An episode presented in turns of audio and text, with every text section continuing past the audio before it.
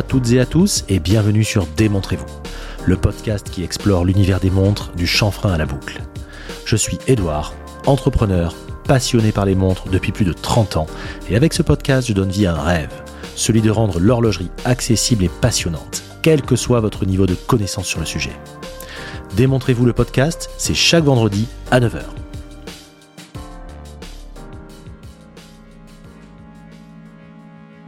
Je suis très heureux de vous accueillir pour ce nouvel épisode. Petit retour sur notre invité de la semaine dernière, Michael Happé, fondateur de la marque Gavox.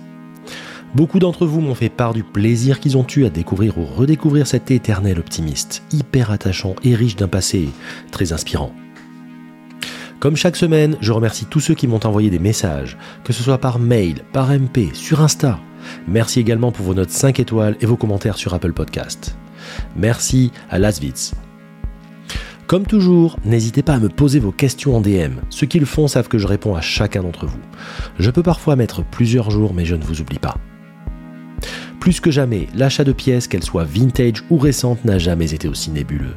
Peur d'acheter la mauvaise ref, de payer le mauvais prix, de sourcer le mauvais vendeur. Bref, peur d'acheter une merguez. Aussi, pour ceux qui le désirent, je peux vous accompagner dans cet achat à travers un suivi personnalisé de A à Z, alors n'hésitez pas à m'envoyer un MP si vous voulez me parler de votre projet et en savoir plus sur le fonctionnement de cet accompagnement. Ah et au fait, j'ai décidé de vous donner la parole cet été. À partir du 11 août, je vais consacrer deux épisodes pour répondre à toutes vos questions hors lot. Vous pouvez donc dès maintenant les formuler et me les adresser par mail, MP ou MP vocal Insta, et j'y répondrai lors de l'épisode. Alors, n'hésitez pas. Et maintenant, épisode spécial. Un épisode au format que je n'avais jamais fait auparavant, mais dont je parlais depuis longtemps. Un épisode qui lève le voile sur toute l'opacité et la confusion qui règne autour de la notion de manufacture, notamment de mouvement de manufacture. Un sujet au cœur du débat actuel et au cœur de vos préoccupations d'achat, si j'en crois vos messages et vos questions quotidiennes. En effet, vous êtes nombreux à vous demander ce qui est réellement manuf ou pas, si c'est un bon choix, si c'est toujours justifié et toujours mieux qu'un tracteur connu et reconnu, si cela apporte un supplément d'âme ou si c'est juste du bullshit. Jusqu'à quel degré doit-on prendre en considération ce critère dans son achat Selon quelle gamme de prix? Vous vous en doutez, les réponses sont multiples et nuancées selon le choix de marque, le budget, l'utilisation. Bref, j'espère que cet épisode vous aidera à mieux décoder l'offre actuelle du marché de l'horlogerie. Ici comme partout, il n'y a pas de bon ou mauvais choix, juste des choix en toute connaissance de cause. Je vous souhaite un très très bon épisode.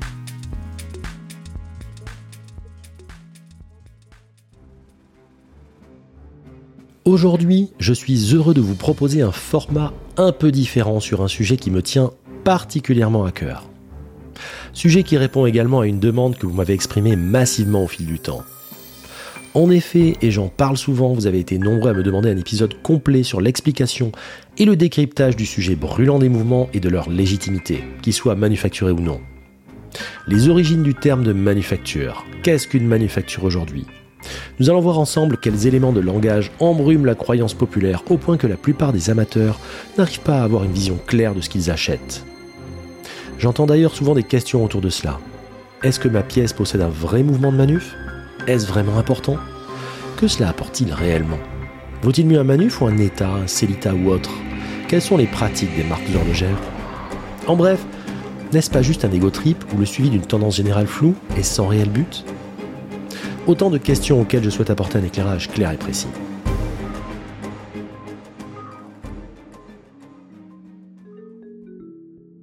Pour commencer, essayons d'établir une définition simple, afin d'avoir un point de référence pour notre discussion. Le terme manufacture est généralement utilisé pour désigner une entreprise horlogère qui développe et fabrique ses propres mouvements mécaniques en interne, plutôt que de les sourcer à des fournisseurs externes. Un mouvement conçu en interne est généralement développé, dessiné et assemblé par la marque horlogère elle-même. A noter que, contrairement à la croyance populaire, être une manufacture horlogère n'est pas forcément synonyme de fabrication à la main. En effet, en 2023, la plupart des manufactures sont des industriels. Dans la plupart des cas, oubliez donc l'image de l'horloger seul, penché sur son établi en train d'assembler religieusement les pièces du 5 calibre. Les manufactures horlogères se distinguent donc par leur capacité à produire des montres de A à Z, en contrôlant toutes les étapes du processus, depuis la conception initiale jusqu'à l'assemblage final. Bon, ça, c'est la théorie. Car bien que cette définition semble raisonnable, elle pose déjà une question importante. Faut-il que tous ces composants soient fabriqués en interne pour que le mouvement soit considéré comme manufacture? Il convient de distinguer trois grandes typologies de manufacture. On pourrait même faire encore plus de sous-catégories, mais on va s'en tenir à ces trois pour simplifier. Tout d'abord, la manufacture intégrée. Elle constitue la représentation la plus pure de la manufacture, au sommet de la hiérarchie. Il s'agit d'une entreprise qui exerce un contrôle total sur toutes les étapes de production, depuis la fabrication des composants individuels, y compris les mouvements, jusqu'à l'assemblage final des montres. Dotée de ses propres ateliers de recherche et développement, également dotée de machines-outils qu'elle fabrique parfois elle-même, et d'une équipe de maîtres horlogers, cette manufacture est capable de réaliser l'ensemble du processus en interne. Par exemple, Gégère Lecoultre et Rolex. Vient ensuite la manufacture partiellement intégrée, c'est-à-dire lorsque la manufacture maîtrise certaines étapes de la production tout en externalisant d'autres. Par exemple, en produisant ses propres mouvements mécaniques, tout en confiant la fabrication de certains composants, tels que les boîtiers ou les bracelets ou la pose de pierre à des partenaires externes. Exemple, Hermès qui, à l'inverse, fabrique boîtiers, cadrans, bracelets, etc., mais reçoit les calibres par Vaucher Manufacture dont elle détient une partie. Le troisième, la manufacture élargie. Lorsqu'on parle de manufacture élargie, cela signifie que la manufacture fabrique ses propres mouvements mécaniques, mais qu'elle a également recours à des mouvements provenant d'autres fabricants pour certains de ses modèles. Cette approche offre une plus grande flexibilité en termes de choix de mouvements, ce qui peut contribuer à une gamme de produits plus diversifiée. Prenons l'exemple d'Onmar Piguet, qui peut faire appel à Gégère Lecoutre pour certains de ses modèles, ou encore Rolex, avant les années 2000, qui faisait appel à Zenith pour le calibre chronographe de son Daytona. D'ailleurs, de nombreuses marques arborent des mouvements de fabrication propres, bien qu'ils ne soient pas réellement créés en leurs propres ateliers. En réalité, il s'agit de commandes passées à des entreprises spécialisées, dans le but d'obtenir un mouvement manufacture dédié à leur usage exclusif. Ces entreprises peuvent alors sereinement apposer leur signature sur ces mouvements. Mais il convient de souligner qu'il ne s'agit pas de création issue des ateliers de la marque en question. Dans ce contexte, le terme manufacture est utilisé comme une garantie d'exclusivité du mécanisme. À long terme, certaines grandes maisons horlogères vont jusqu'à acquérir les entreprises qui fabriquent leurs mouvements afin de se libérer de leurs prestataires externes et se rapprocher davantage de l'idéal d'une véritable manufacture. Ensuite, il y a la complexité des marques horlogères qui possèdent leurs propres fabricants de mouvements. Par exemple, Nouvelle Lemania appartient à Breguet. Et Frédéric Péguet produit les mouvements pour Blancpain notamment. Lorsque ces fabricants produisent des mouvements pour leurs marques respectives, ils sont également considérés comme des mouvements de manufacture. Cependant, ces fabricants de mouvements collaborent également avec d'autres marques. On parle alors d'ébauche, qui désigne les composants de base d'un mouvement tels que la platine, le pont et le barillet. Ces ébauches sont ensuite affinées en interne par les marques concernées, avant d'être éventuellement associées à une mention spécifique à la marque, qui peut ou non faire référence à l'ébauche d'origine. En réalité, très peu de fabricants de montres sont véritablement intégrés verticalement. Et ceux qui le sont ou prétendent l'être ont parfois choisi d'utiliser des mouvements provenant de l'extérieur ou d'autres membres de leur groupe. La création d'un mouvement horloger à partir de zéro est une entreprise extrêmement coûteuse et longue, qui peut prendre plusieurs années. Par conséquent, il n'est pas toujours financièrement judicieux de vouloir tout fabriquer en interne. Mais je vous propose maintenant de parcourir quelques exemples historiques qui devraient vous parler. Commençons par l'Omega Speedmaster. Ça vous dit quelque chose? Avant qu'elle ne devienne l'icône que l'on connaît aujourd'hui, la Speed était une montre-outil haut de gamme conçue pour les scientifiques, les ingénieurs, les pilotes et tous ceux qui souhaitaient mesurer le temps à la seconde près. Or en réalité, le calibre 321 qui animait les premières Speedmaster naquit bien avant 1957. En 1940, les Mania et Omega s'associent en vue de créer un chronographe de 27 mm avec un compteur de 12 heures. Le projet, connu sous l'appellation 27 Cro C12, dura deux ans et aboutit à la présentation de, en 1942 du Lemania 2310, également connu sous le nom d'Omega calibre 321. Ce mouvement à remontage manuel affiche une roue à colonne avec un balancier vissé qui oscille à 18 000 alternances par heure. Il sera remplacé par le 821 en 1969. Passons maintenant à la Royal Oak d'Otmar Piguet. Je ne saurais que trop vous conseiller d'écouter ou réécouter les épisodes relatant l'histoire passionnante de la naissance de la Royal Oak. Il s'agit des épisodes 3 et 4. J'y raconte notamment la naissance de ce modèle légendaire, créé en une seule nuit par Gérald Genta. Modèle dont l'élégance réside notamment en sa finesse de boîte, rendue possible grâce au calibre 21-20, émanant du calibre 920 extra plat conçu et fabriqué par chez Lecoultre. A noter que ce calibre a aussi été utilisé par Patek Philippe et Vacheron Constantin. Audemars Piguet finit par acheter la licence auprès de Gégère Lecoultre.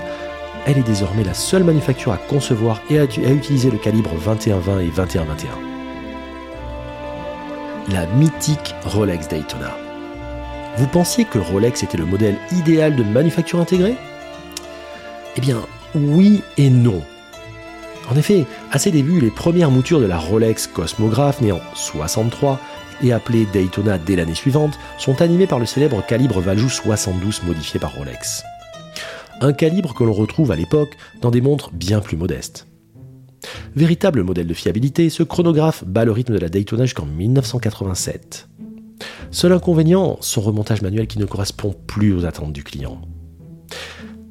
Les ventes de la Daytona commencent à chuter, pour endiguer ce phénomène, Rolex introduit la Daytona 16520 munie d'un mouvement à remontage automatique, émanant du Zenith L Primero, modifié en profondeur par Rolex. Le calibre 40-30 de Rolex ne conserve que 50% des composants Zenith d'origine. Mais là, encore une fois, on n'est pas dans de la manufacture au sens strict décrit en début d'épisode. Passons maintenant à Patek Philippe, mon quatrième exemple.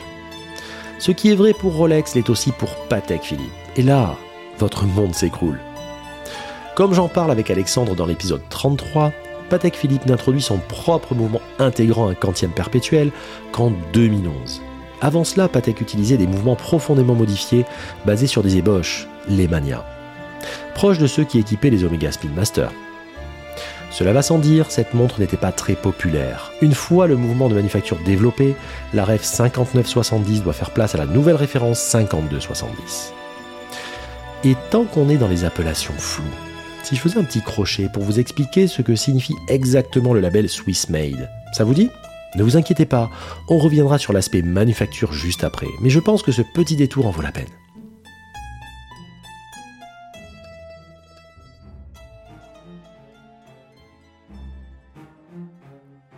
Tout d'abord, il faut préciser que l'indication Swiss Made concerne uniquement la tête seule, le bracelet n'étant pas concerné par ces considérations géographiques. Le cadre légal est fixé par la loi sur la protection des marques en 1992. Une révision sur l'ordonnance sur la protection des marques de 2014 est entrée en vigueur le 1er janvier 2017.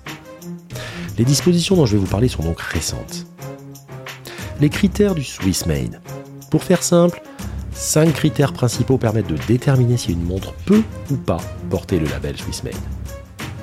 En 1, le développement technique est effectué en Suisse. L'idée et le concept du design peuvent être développés à l'étranger. En revanche, le développement concret du dossier technique, réalisation des plans 3D, définition des matières, processus d'assemblage, doit être réalisé en Suisse. De plus, la phase de prototypage doit également se dérouler en Suisse. A noter que la règle des 60% du coût de revient s'applique aussi au prototypage. Mais on va en parler plus tard. 2. Le mouvement suisse. Le mouvement doit avoir un développement technique effectué en Suisse, comme on vient de le voir, doit être assemblé en Suisse, doit être contrôlé en Suisse, et 60% au moins du prix de revient est généré en Suisse, mais également 50% au moins de la valeur des pièces constitutives est générée en Suisse. En troisième, le mouvement doit être emboîté en Suisse. En quatrième, le contrôle final doit être effectué en Suisse. Et le cinquième point, et là ça devient vraiment vraiment très intéressant, au moins 60% du coût de revient est généré en Suisse. Ce dernier critère est le plus technique et le plus difficile à définir. En effet, c'est là que c'est vicieux et sujet à dérive. Deux approches sont donc possibles pour calculer le prix de revient et déterminer si 60% de ce dernier est généré en Suisse. Il y a deux méthodes. La méthode exacte et la méthode des arrondis. Vous allez voir, c'est pas triste. La méthode exacte utilise les coûts effectifs pour les différents composants et détermine le pourcentage effectué en Suisse. Dans ce cas, c'est transparent. Mais écoutez la suite. La méthode des arrondis répartit les différents composants dans des groupes. Dans chaque groupe, on regarde si 60% au moins des coûts sont générés en Suisse, et si c'est le cas, alors 100% des coûts du groupe sont considérés comme suisses. Cette méthode permet d'attribuer le label Swissmade à des montres qui ne l'obtiendraient pas avec la méthode du calcul exact. Vous voyez un petit peu les dérives que ça peut apporter. Je vous avais dit que c'était instructif.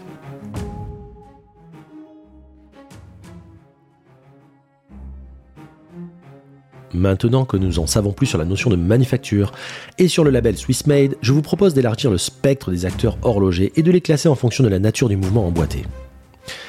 4 grades que j'ai moi-même créés et dans lesquels vous pourrez même vous amuser à vérifier ou classer vos propres pièces pour y voir plus clair. Le grade numéro 1, emboîteur de mouvements standard avec ou sans modification mineure. On parle là des mouvements classiques, ETA, Celita, etc. par exemple, on va en parler plus tard. Avec décoration du rotor, par exemple, finition code de Genève, perlage, mais pas forcément. Le grade 2, emboîteur de mouvements standard avec ajout de modules et modifications importantes.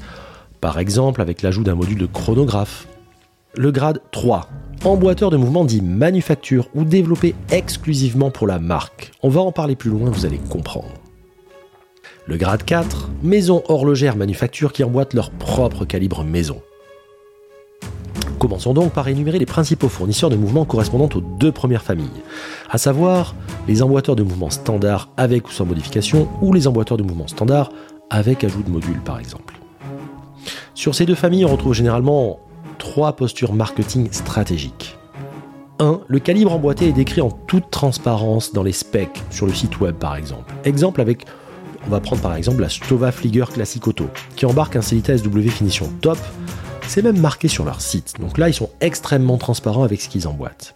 Dans la deuxième famille, le calibre emboîté est rebaptisé, mais la mention du calibre d'origine y est faite dans le descriptif. C'est-à-dire qu'on donne un autre nom au calibre et si vous cherchez dans les specs, vous allez trouver que c'est une base ETA, que c'est une base Celita, etc. Et en 3, on a quelque chose d'un peu plus opaque. Le calibre emboîté est totalement renommé et sans aucun lien fait avec ses origines. Je prends, prends deux exemples. La Hamilton Field Chrono, par exemple, avec son H21, qui est pourtant une base ETA 7750 modifiée. À aucun moment vous aurez marqué autre chose que H21. Ou encore par exemple avec la Tag R calibre 5 qui est en fait un état 28-24-2. Voilà. Mais ils vont parler d'un calibre 5 qui l'ont totalement renommé et vous ne verrez aucune mention du calibre d'origine. Voici maintenant une liste non exhaustive des principaux fournisseurs de calibres dont je parlais un petit peu plus haut. On ne peut pas commencer ça sans parler bien sûr d'État. ETA occupe toujours une position prédominante sur le marché des mouvements mécaniques suisses, bien que l'époque du quasi-monopole soit bien révolue. Cette marque, qui est maintenant une filiale du Swatch Group, a été créée en 1926 par la fusion de deux fabricants historiques de mouvements, FHF et AS. À l'origine connue sous le nom d'Ebosch SA. ETA a rassemblé de nombreux fournisseurs de mouvements afin d'éviter une guerre de prix préjudiciable. Le mouvement le plus célèbre et le plus utilisé d'État est probablement le 28-24-2, un mouvement automatique à trois aiguilles avec date.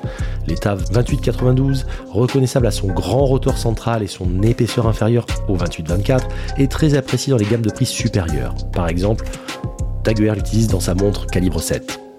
Le mouvement chronographe mécanique le plus populaire d'État est sans aucun doute le Valjoux 7750, souvent qualifié de tracteur eu égard à sa robustesse, mais aussi à son rotor extrêmement bruyant. Les marques du Swatch Group utilisent depuis des années des versions améliorées du classique 28-24 avec de nouveaux matériaux. Ces calibres sont désormais commercialisés sous le nom de Powermatic 80, ce qui est plus élégant que la référence officielle. Ils offrent une réserve de marge de 80 heures et sont également disponibles avec des composants en silicium, par exemple chez Tissot avec la PRX 80. Il est intéressant de noter que les mouvements horlogers sont généralement disponibles dans différents niveaux de finition. Chez ETA, on en distingue 4. Il y a standard, élaboré, top et chronomètre, qui sont attribués en fonction de la complexité du traitement de surface, de la précision de la régulation ou de l'obtention d'une certification chronomètre. Il est conseillé de prêter attention à cette mention, elle est fournie par le fabricant. Passons maintenant à Celita. Celita a une histoire qui remonte aux années 50, mais ce n'est qu'en 2003 qu'elle est devenue indépendante, commercialisant ses propres produits. Cela coïncide parfaitement avec les derniers jours de la collaboration entre État et d'autres sociétés qui semblaient toucher à leur fin. Depuis lors, Celita a pris son envol et a joué un rôle majeur dans l'industrie horlogère. La grande majorité des mouvements produits par Celita sont en réalité inspirés des mouvements ETA. On les appelle même des clones. Les brevets correspondants des mouvements ETA ont expiré depuis longtemps, ce qui a permis à Celita de créer des versions similaires. Par exemple, le Celita SW200, qui est un best-seller, correspond essentiellement à l'état 28-24-2. De même, le SW300 est identique au 2892 et le SW500 est un clone du célèbre Valjoux 7750. Celita va même jusqu'à proposer le SW200 dans les 4 niveaux de finition typiques d'État afin de fournir des remplacements parfaits aux anciens clients de l'entreprise. On en parle d'ailleurs avec Paul Bouissu dans l'épisode 16.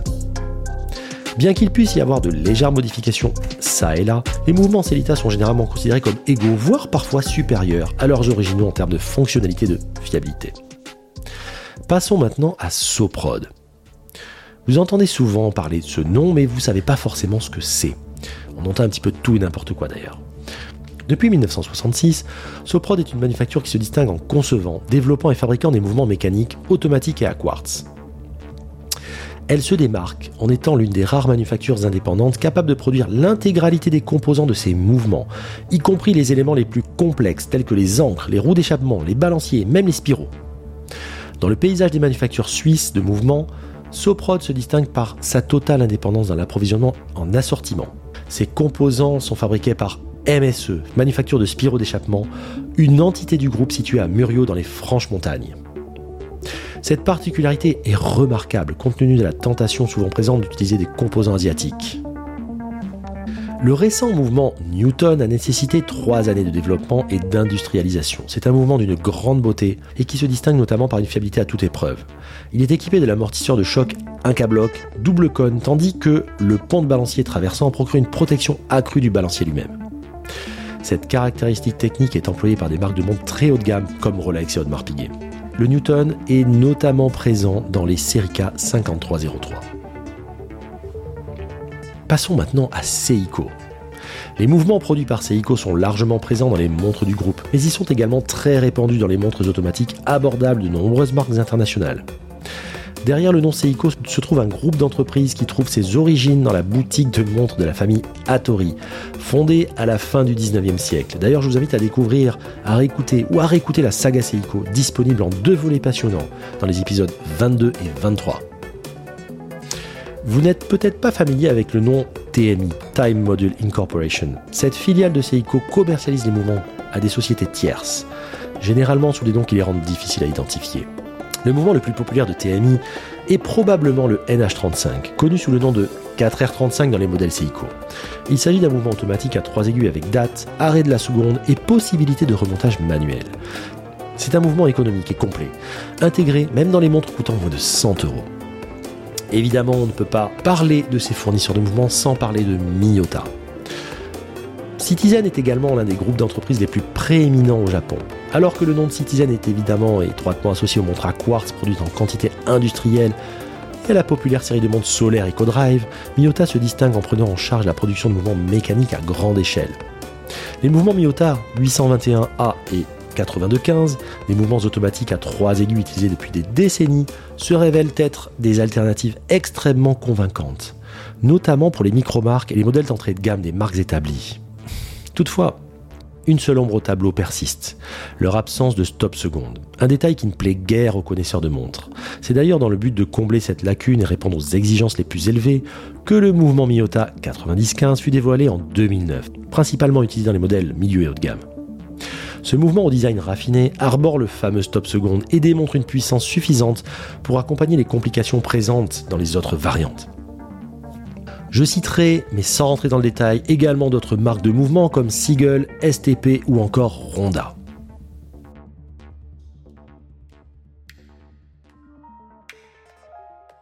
Passons maintenant à la troisième famille évoquée plus haut. Vous vous rappelez les emboîteurs de mouvements dits manufacture ou développés exclusivement pour la marque. Là, ça devient très très très intéressant.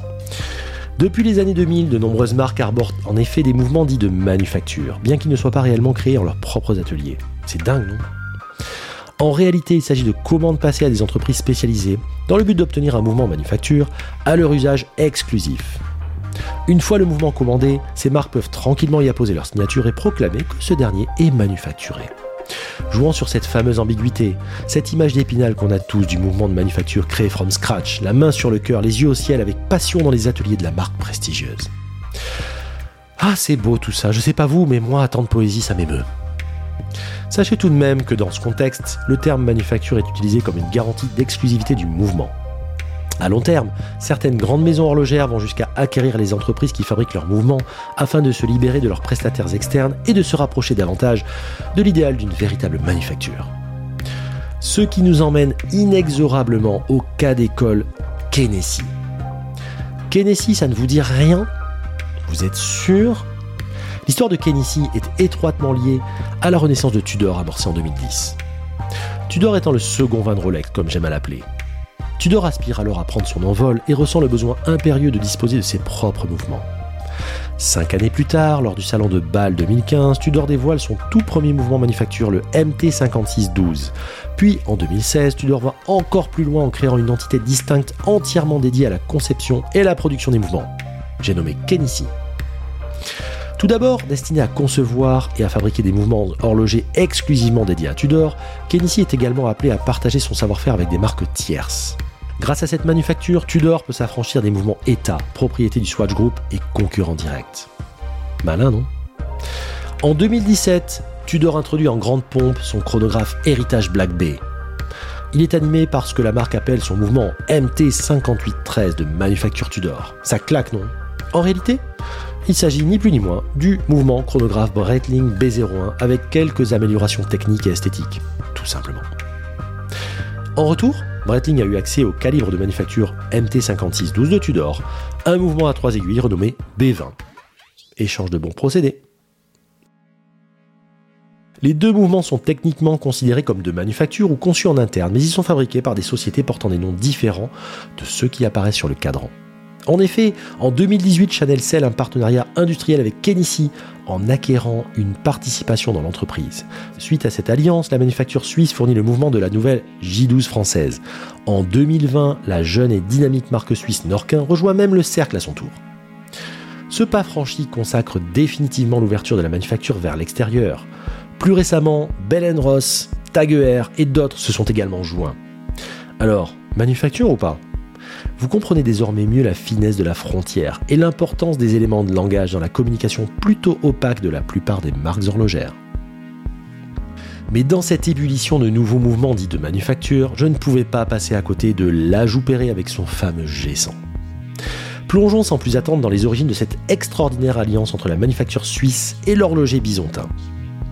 Une histoire qui débute il y a à peine quelques années, lorsque Julien Imberdreau et Jean-Claude Egen engagent leurs premiers échanges passionnés autour d'un projet horloger révolutionnaire. La création d'un mouvement suisse, le G100, entièrement réalisé de A à Z dans la capitale horlogère française, Besançon. Des heures d'interaction enflammées, des négociations ardues et du travail acharné ont finalement donné naissance à cette fusion transfrontalière d'exception. Mais quel est donc ce mouvement qui suscite tant d'enthousiasme? Il s'agit du G100, un mouvement automatique d'une montre à 3 aiguilles et dates, doté d'une très belle réserve de marge de 68 heures, permettant le fameux weekend proof, c'est-à-dire pouvoir poser sa montre un week-end complet sans la porter et la récupérer le lundi sans avoir à la remettre à l'heure. Dans les faits, le calibre arrivera en pièces détachées, chacun de ses composants ayant été soigneusement élaborés et fabriqués en Suisse. Ce sera alors aux horlogers bisontins d'assumer la tâche de l'assemblage complet, du montage minutieux et de la lubrification experte. Nous ne recevrons pas un kit préassemblé dans notre atelier. Nous réaliserons le montage dans la totalité, y compris le délicat collage du spiral, l'élément central d'un mouvement automatique. Souligne avec précision Jean-Claude Egen de chez La Joupéré.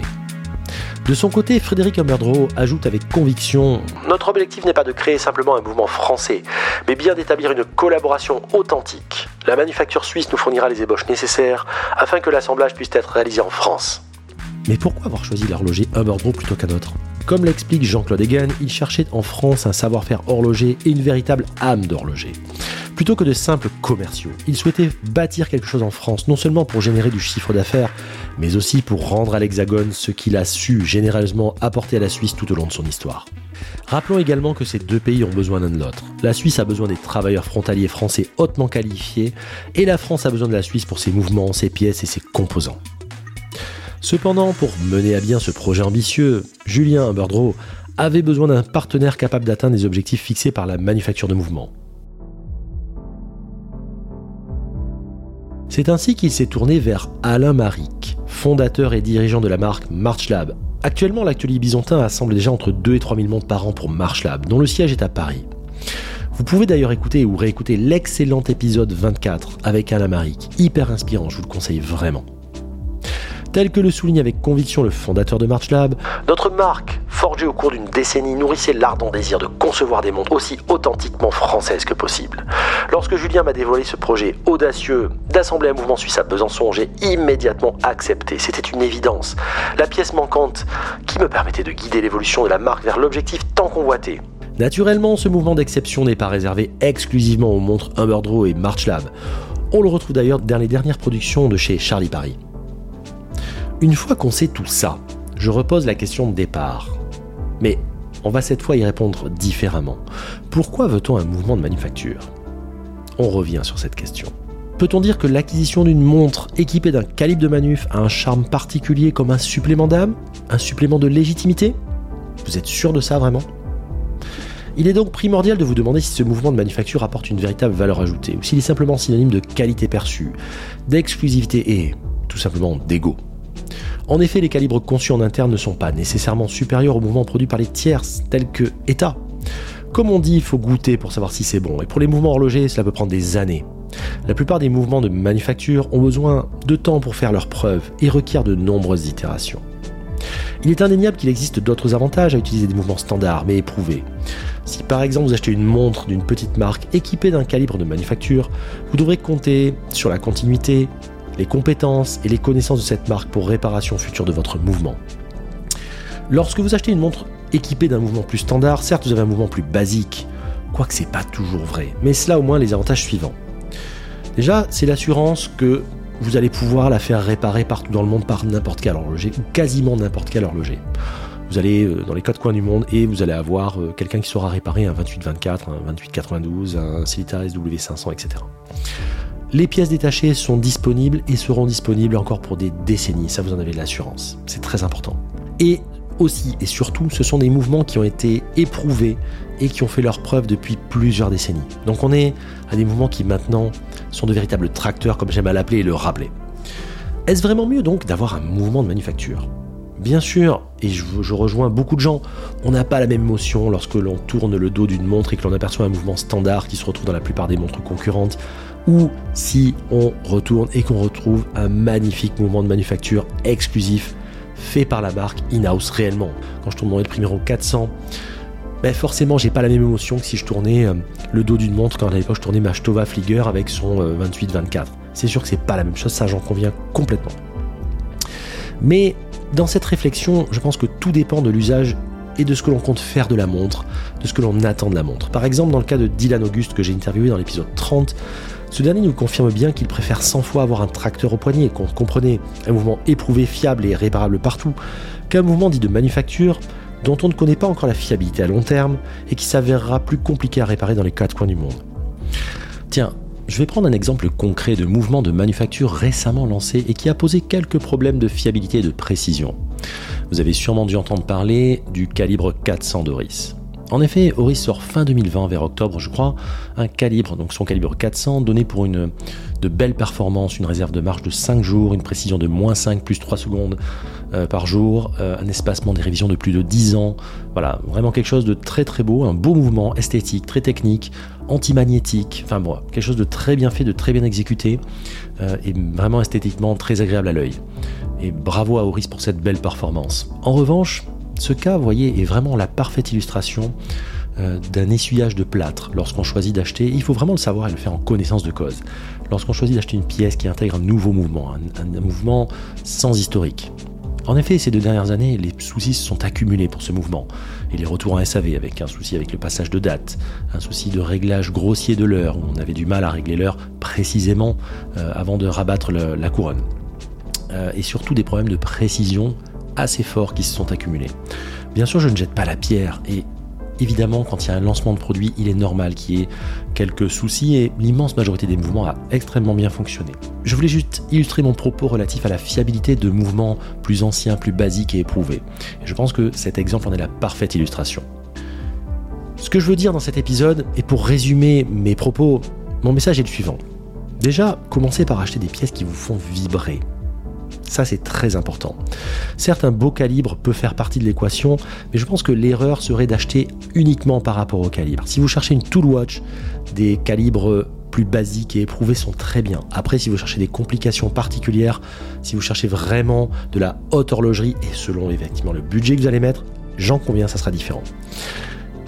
Comme je viens de le dire, tout cela varie en fonction du budget. Si par exemple je mets moins de 2-3 000 euros dans une montre, ça me dérange pas du tout personnellement, en tout cas, d'avoir un Celita, un état ou autre. J'avais l'exemple que j'ai souvent dit sur la ZRC Grand Fond 38.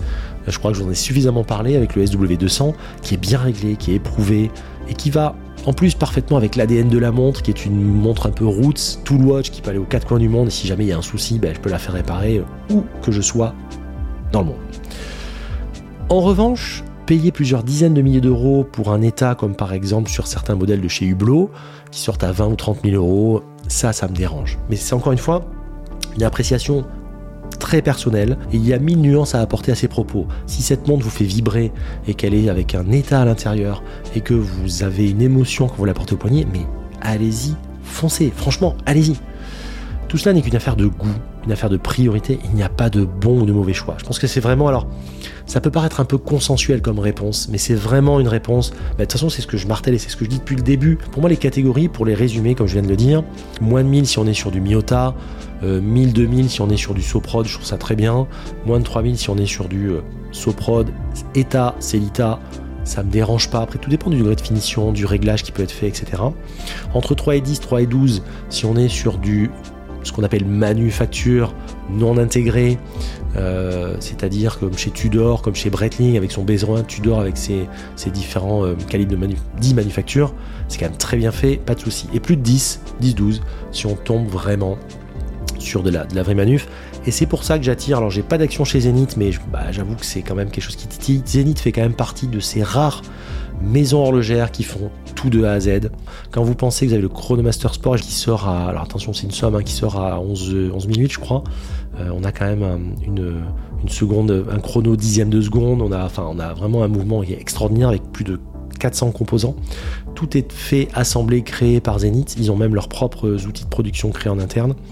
Quand vous voyez les, striking, enfin tout ce qu'ils ont sorti, voilà. Donc vous avez des choses, et même la Défi Skyline par exemple, euh, qui sort à 9300 euros je crois.